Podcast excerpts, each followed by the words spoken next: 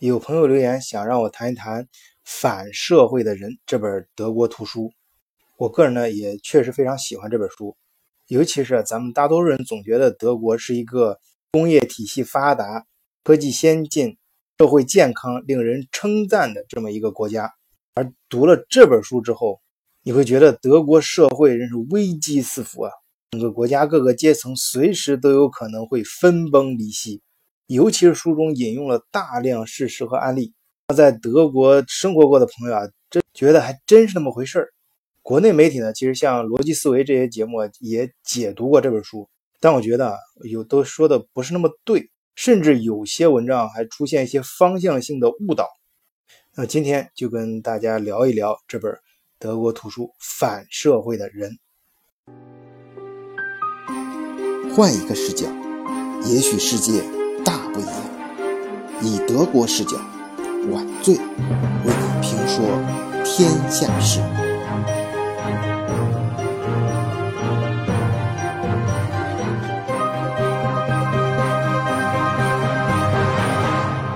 首先，这本书的作者 Wat Ullenweben，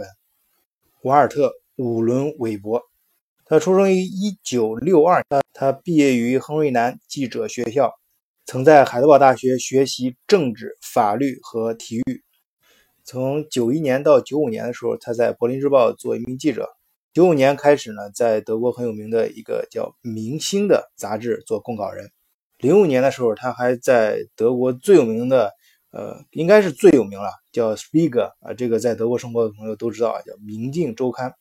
在这个杂志的柏林办公室工作过。当然了，瓦尔特本人非常能干，也极具才华。他在2005年获得了德国社会奖，2007年获得了年度记者奖，并两次提名亨瑞纳能奖。啊，这个亨利纳能呢，就是他当年毕业的那个记者学校的名字。还三次提名埃贡·埃尔文克什奖。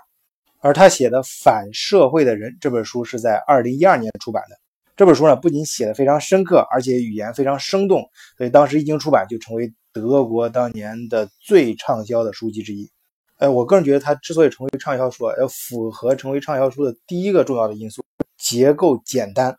但是你内容可以写的很复杂、很深刻。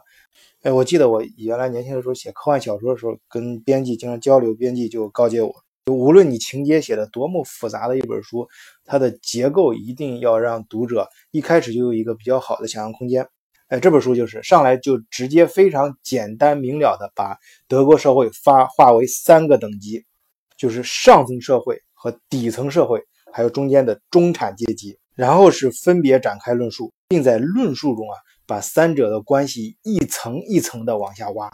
直到最后得出一个振聋发聩的，令每一个德国人都无法忽视又不愿面对的结论。那么好，我们从开始讲。他上来就阐述了什么是德国的上层社会，就是我在前面几期也介绍过，就是德国的富人都非常低调啊。讲到这儿的时候，我相信很多朋友也看过类似文章，好像对德国的富人在谈到他们的行为作风和低调的时候，似乎还带着那么一点就称赞的味道，他觉得你看人家德国富人啊一点都不张扬，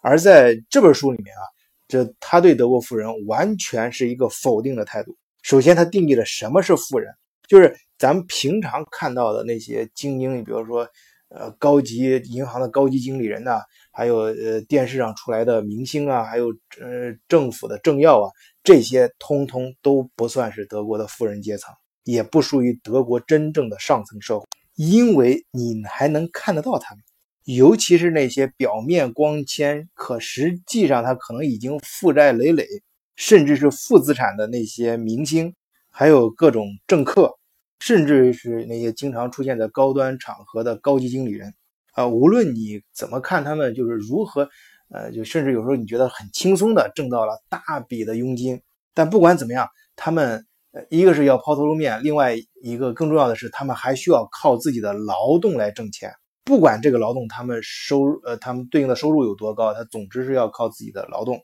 像刚才提到那些娱乐明星，他不管是卖脸呢啊也好，是卖唱卖笑也好，总之他还要靠自己的劳劳动去挣挣钱。而德国真正的富人啊，他们从很小就懂得靠劳动是无法成为富人。你能不能成为德国的真正的富人，不取决于你是不是这个社会的精英，也不取决于你有多么辛苦，多么勤劳，多么智慧，只取决于哎你是谁的孩子，你能否得到一笔相当财富的遗产。而财富的积累和增长又紧密依靠各种投资和银行这个工具，跟劳动没有任何关系。而这部分人占有德国多少财富呢？在整个德国社会中又是多么小的一群人呢？在这本书里面，嗯，这个瓦尔特是这样描述的：说德国人口啊，就是其实这个数字咱们平常也都知道，有一般都是八千万嘛。全世界 GDP 啊，嗯，常年排名第四，富有的。百分之十的人拥有社会百分之六十六点六的财富，最富的百分之一的人拥有整个社会百分之三十五点八的财富，而最富有的千分之一的人拥有这个社会百分之二十二点五的财富。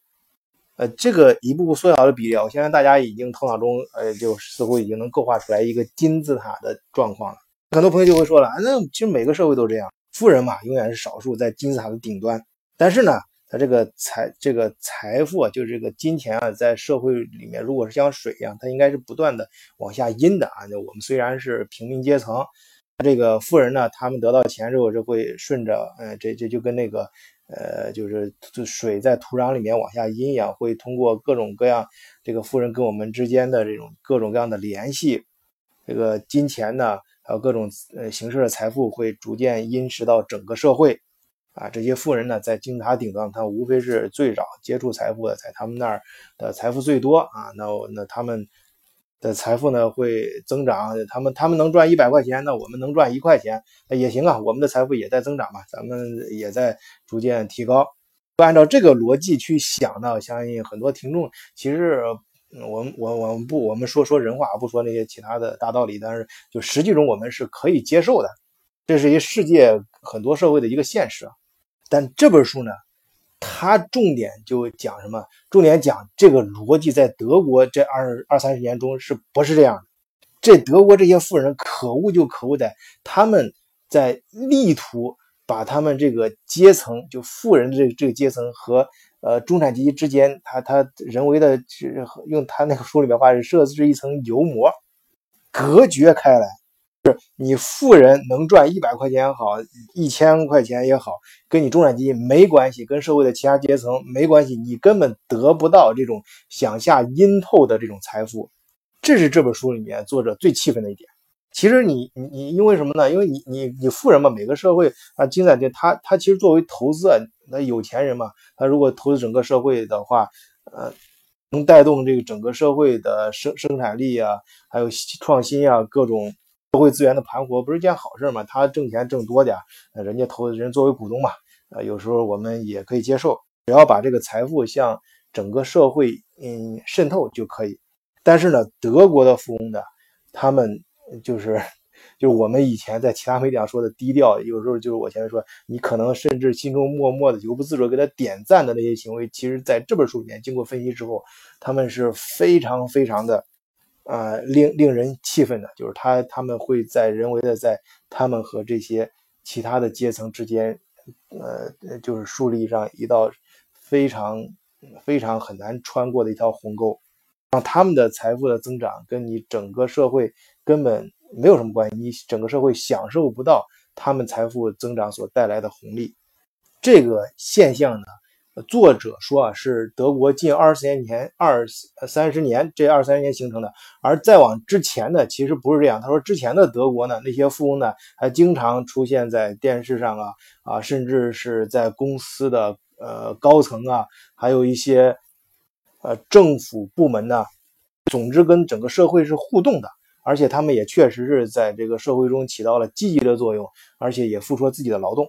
而现在呢，他说这些富人，啊，这么说吧就是说，现他整个就我们拿银行和金融界来说，呃，管就高管这中间不到百分之五的人。啊，是这个社会，呃，就是富富人亲自去做管管理层的，这还占不还不到百分之五，而这部分人他们和德国社会的这各大银行结合之后会干什么事儿呢？就是资本收益了，挣钱是他们自己的，但是如果赔了呢，就是银行的。而银行呢，在德国社会越来越大，整个政府又不敢让银行去破产，所以说会用纳税人的钱去贴补、反哺银行。说白了就是说，这钱呢，呃，各种资本投资，如果挣钱了是他们这些富人的，如果赔钱了就是国家的，他们只是稳赚不赔，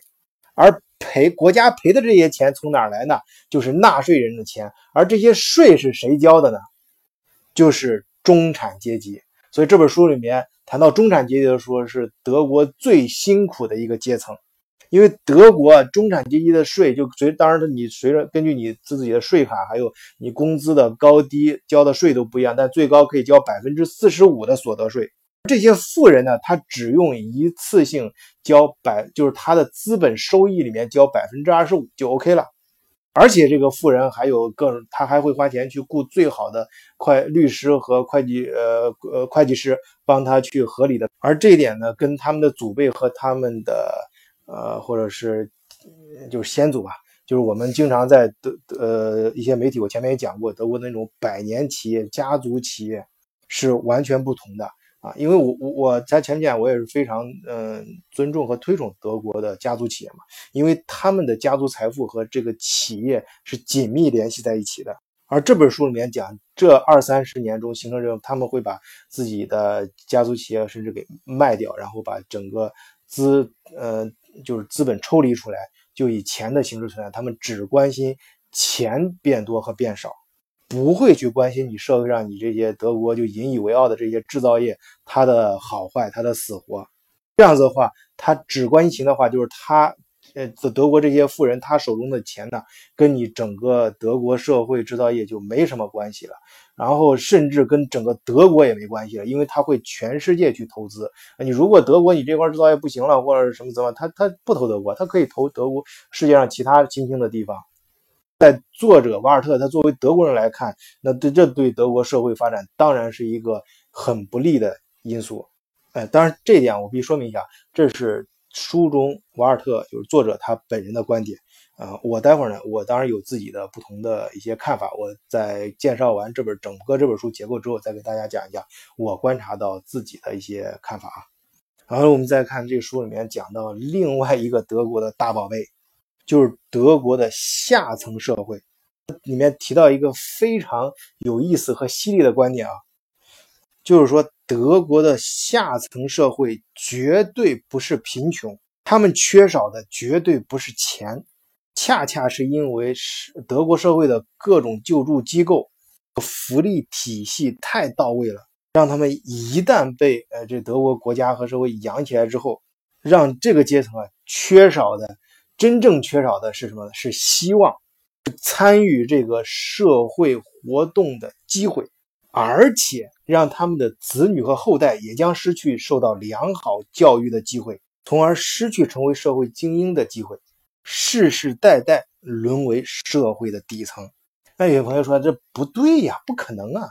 德国这么发达的社会，咱们国家的义务教育都普及了，德国那国家福利这么好，那孩子上学肯定免费啊。是，呃，这这个一点没一点不错。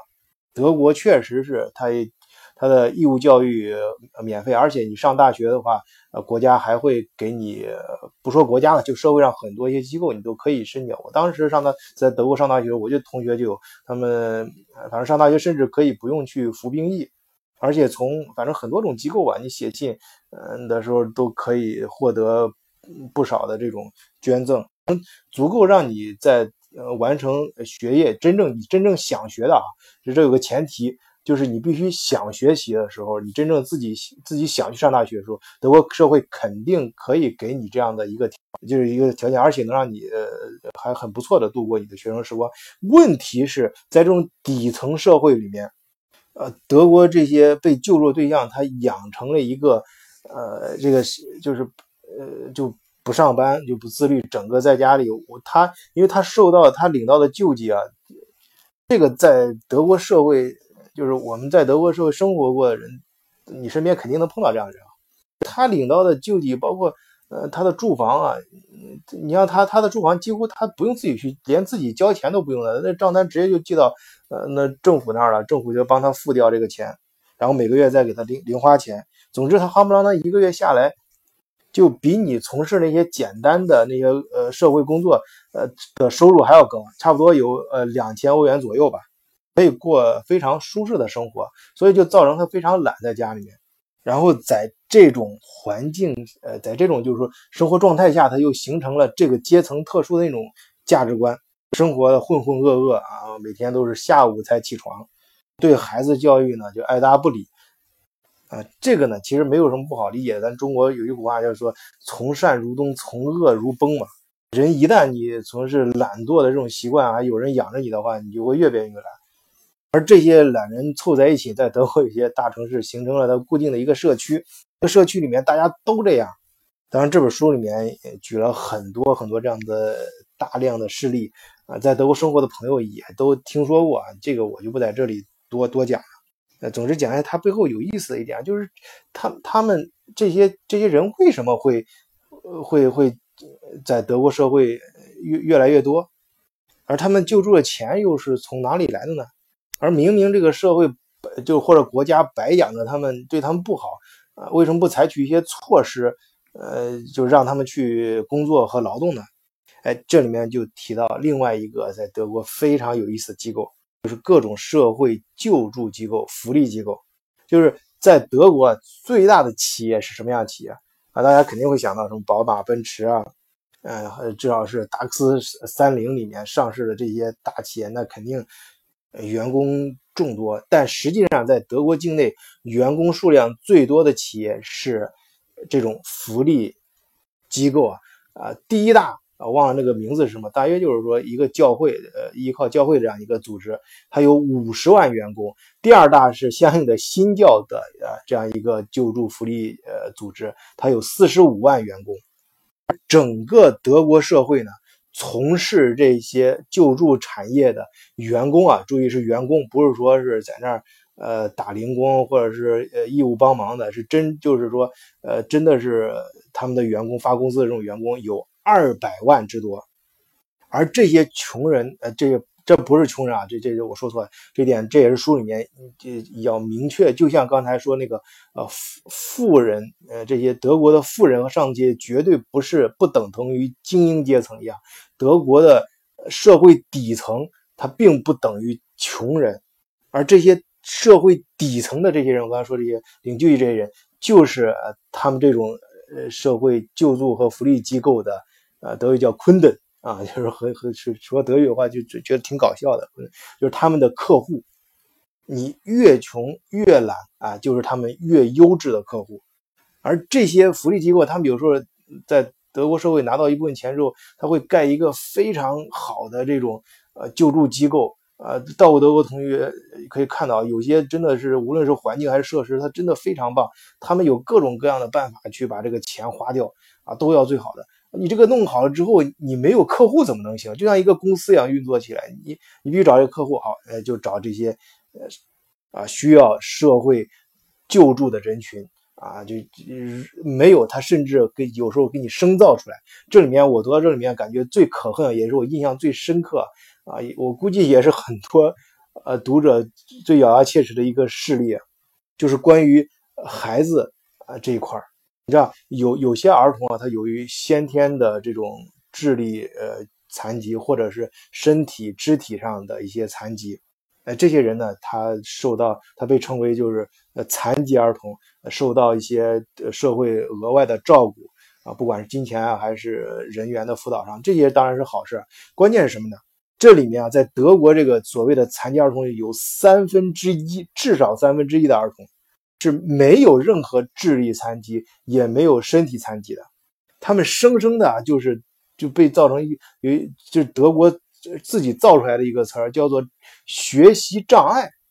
就是他不管他他通过什么手段，就是认为你这个儿童就是觉得你你学习很呃你很吃力吧，你你可能开始遇到一些什么困难。呃，学不会什么东西，哎，那我们测一测吧。他经过一个怎么他搞的一套这种测试方法，就测试完之后给你下入一个啊，你属于学习障碍啊，这就是一个残疾了。可以给你发残疾证，然后你你一般这小孩有时候他刚刚起来，他刚。因为各种原因，他刚开始很正常遇到一些，但是他被扣上这个残疾的帽子，他留下心理阴影，他他一辈子可能就自己真的就以为自己是这辈子是残疾了，就一辈子被扣上了这样残疾的帽子。然后，但是对于这些救助机构来说，就成为他们的优质客户了。你小时候是这样残疾、学习障碍不要紧，没关系，管你一辈子。你长大了之后，自然而然也会进入我们体系。因为什么？因为在这种残疾学校里面。一一大部分有百分之九十的都很难正常毕业，拿不到一个像样的毕业证，也也很难将来在社会上找到一个比较好的工作。那既然你干一般的工作，有时候挣的还不如你领救济拿到的钱多呢，很快就会他长大之后也很快就会成为这些救助机构的呃优质客户，当然打引号的。而这个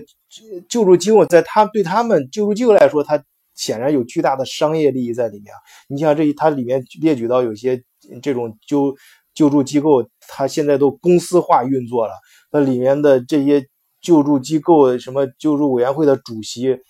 呃，把开玛莎拉蒂啊，就玛莎拉蒂作为他的是呃公公用车，公司用用用用车，居然在德国大家都认可，而年薪拿到几十万欧元。你这个在我们看来不可想象啊，但是德国社会认可，而且你这个德国政客还说不来啥，你谁要说他，你说不好了，给你扣一个政治不正确的帽子，那你这政治生涯就完了。而这些救助机构和福利呃机构呢，他们花钱呢又不会受到监督啊。当然这里面这本书里面没有明说啊，但是实际上他说的意思就是这里面滋生很多腐败，关键是这些腐败你浪费钱也就算了，真的是。误人子弟啊！你你像他为了呃，他他他有这个花钱指标之后，他他他，而且他雇的是真的是最好的那种律师和会计师，还有所谓的顾问吧，就把他这些呃花钱的方式都是非常合法的，你还挑不出来什么毛病。从法，而实际上是非常不合理的，甚至是荒唐的。你比如说书中就提到一个很严肃、发人深省的事例，就是德国有时候会呃。造出来一些啊，什么叫儿童之家？就是你这个就是下层底层的这些儿童，刚才不说了，由于父母的教育的缺失造成的所谓的加引号的问题儿童，呃，那福利机构呢就呃成立一些这种类似于叫儿童之家这样名字的一些机构，把这些儿童集中起来，哎，政府帮你管理，或者说用他们的话来说教育吧。而这些福利机构往往是把这些事儿分摊出去的啊，就是外包的啊，而这些儿童之家呢，它很多是私人经营的公司。他们之间呢，只关心这个在政府在这项是公共呃公所谓的公益事业招标的时候的这个数字的限额最高标准啊，他列列举到有一个像艾森有个地方是一呃每天一个儿童的补贴是一上限是一百三十欧，那么私人的这些儿童之间就把自己的报价呢就定在一百二十八或者一百二十七、二十九这样。这个数字呢，大家知道，在德国住过旅店都知道，这个是一个就是住旅店就能住到很好的旅店了。而这些所谓去帮助儿童的福利机构呢，他们很多时候办公是根本就不会接触，甚至连看都不会看一眼这些他们要救助的对象儿童对象，只是在办公室里面处理这些文案。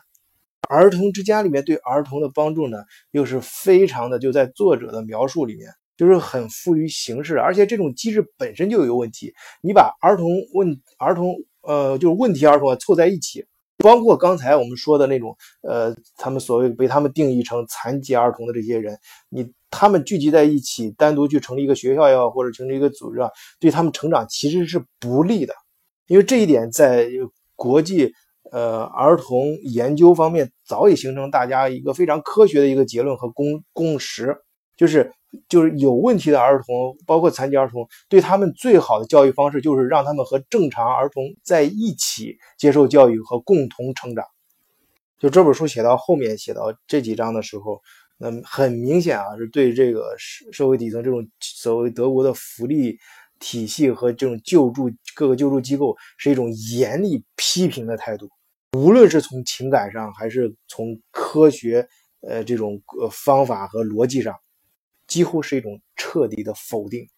而这些救助机构的钱是从哪儿来的呢？哎，就是从国家政府的税收里面。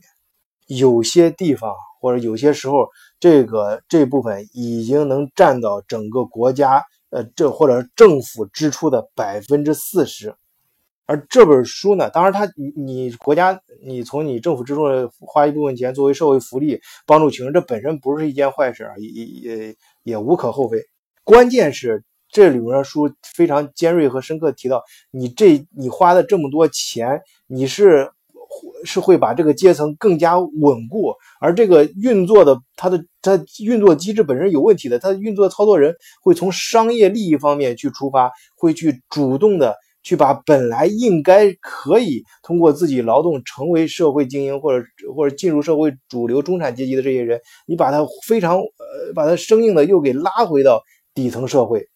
甚至让他世世代代都都在这个沦落在这个底层社会里面无法跳出去，而这个阶层现在就像毒瘤在不断的。啊，就当然我不能用“毒瘤”这个词，就是就是反正这个阶层不好，就是呃在不在在逐渐的扩大，呃，也就是说这个是这是一个非常呃逆非常就是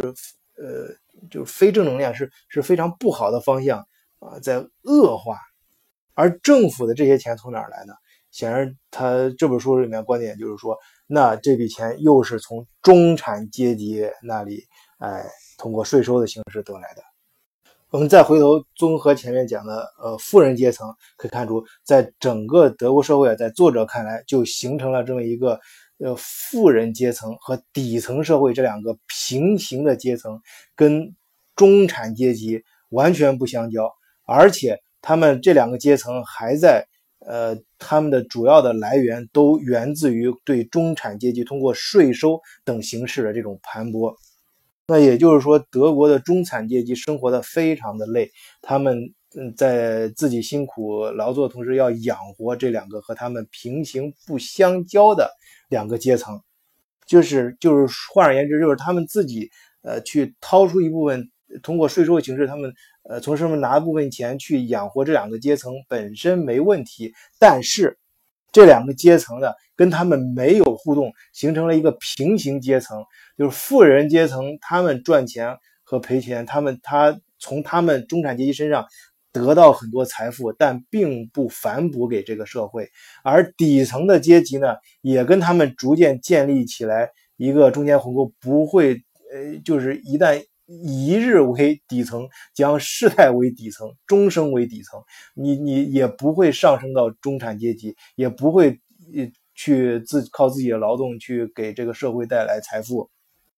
这才是这本书啊的作者对这二三十年形德国形成最新的社会的分层这三个阶层的分布啊最大的叹息和悲哀以及无奈。好，到这里为止是这本书里面所体现出来的观点。呃，我想说呢是，首先是更正一下，很多媒体上他并不是说德国分成这三个阶层，这不是作者的呃重点，作者的重心是在于描述这这三个是阶层相互平行、相互隔离的状态。就我个人呢是有一点不同的看法，当然这纯属我个人的呃。就是仅仅是从理论层面啊，一些不同的看法，呃，不一定对啊，也绝对没有任何参考价值啊。就是什么？就是如果我们从更宏观的呃这个视角去看这本书描述的这个问题的话，如果我们不把这个作者描述的这个德国社会啊，把德国这俩字去掉，把它仅仅是。呃，放成一拉拉大这个宏观，就是首先是从这个呃层呃，就是理解这个群体的呃界定上，把它把它更宏观的看成一个呃人类社会的一个群体啊。然后时间呢，我们再拉长一点，拉一百年、二百年，甚至于呃再拉长几个世纪之后回头看，我觉得这里面所谓的呃。富人阶层，啊，和这个底层社会，其实是被整个社会逐渐抛离的人群。而这本书的书名所谓“反社会的人”，他的社会指的是中产阶级逐渐形成的新的社会，代表人类未来的社会。而反社会的人指的就是这个富人阶层和底层，他们是违反这个社会发展的人。表面上看，这两个阶层的人是主动啊选择自己，就是底层社会，他选择了自己，就是我不吃不用劳动，我挺美的，就是领救济，好像表面看主动的。呃，富有阶层呢，那我很有钱，我很神秘，我也不让你们知道我有钱，我自己跟自己玩啊，我们。挺好的，他很有有优越性，但实际上他是逐渐被社会抛弃的人群。当然，这里面不是阿 Q 精神啊，绝对不是那个阿 Q 自自自己说你说中年时期活得跟狗一样最累，还说呃是呃明明是自己挣钱给别人花，而说自己给呃把别人抛弃了。我不是阿 Q 精神啊，他是说什么？你想，他整个德国社会，他实际上是你要知道这些整个社会运作。还有这些呃政呃，比方说政府的权利，呃呃，还有公司的高管这个，实际上是掌握在中产阶级手里面的。也就是说，一个公司，不管是政府的一个位置，还是公司的一个位置，哪怕是一个普通的一个工作位置，你想，对于社会来说，我要什么样的人去在这个位置上工作？是让一个精英，就是有能力的人在这个社会上工作，还是说？让那些就是说，他有些人他在这个位置上做的不好，或者自自己不管什么原因吧，在这个社会上不好，把他抛弃掉，把让他宁愿让他在家闲着啊，也要让最适合这个岗位的人来工作，而保证这个社会机制的运转更高效，还是说不管什么人都让他在这儿工作更高效呢？哪一个更高效？德国这种社会的发展，我觉得是它会逐渐筛选出，无论是政府还是企业里面，都是让那些最适合这个岗位的人来工作，真正想愿意、主动想愿意在这个岗位上工作的人去得到这个工作机会，从而让这个政府和这个社会，呃，这个公司、企业和整个嗯经济生态系统更高效的运转，就让那些只在乎钱的人，你就。嗯，你就当你的自己的，呃，富有阶层，自己只在乎钱，你就去一边儿啊，你别掺和，你只把你的钱放在银行，银行通过一个机制，呃，去运作在这个省社社会就 OK 了。对于你甘甘愿沦为底层社会，不愿意上进的，那你就在呃底层社会待着好了，我们出钱养活你。而随着科技和人类自身的这种生物，形态的，甚至于未来这种 AI 发展，就是人和机器之间，呃，社会再向前滚动的时候，很无情的，就是就是再说的阴谋论一点，再往前发展的话，整个社会的构成，呃，你想那些，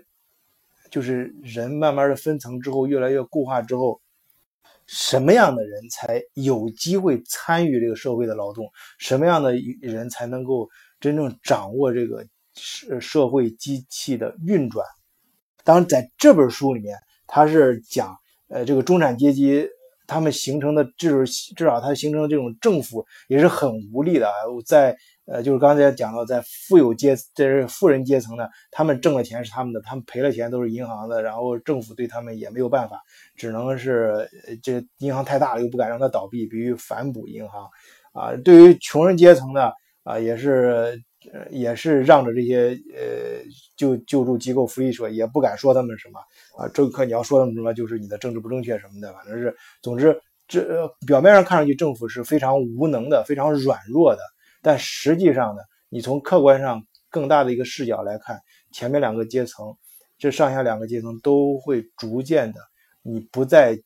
不再具有能够。掌参与甚至掌握这个社会机器运转的，呃，你你你接触不到他的把手，你就是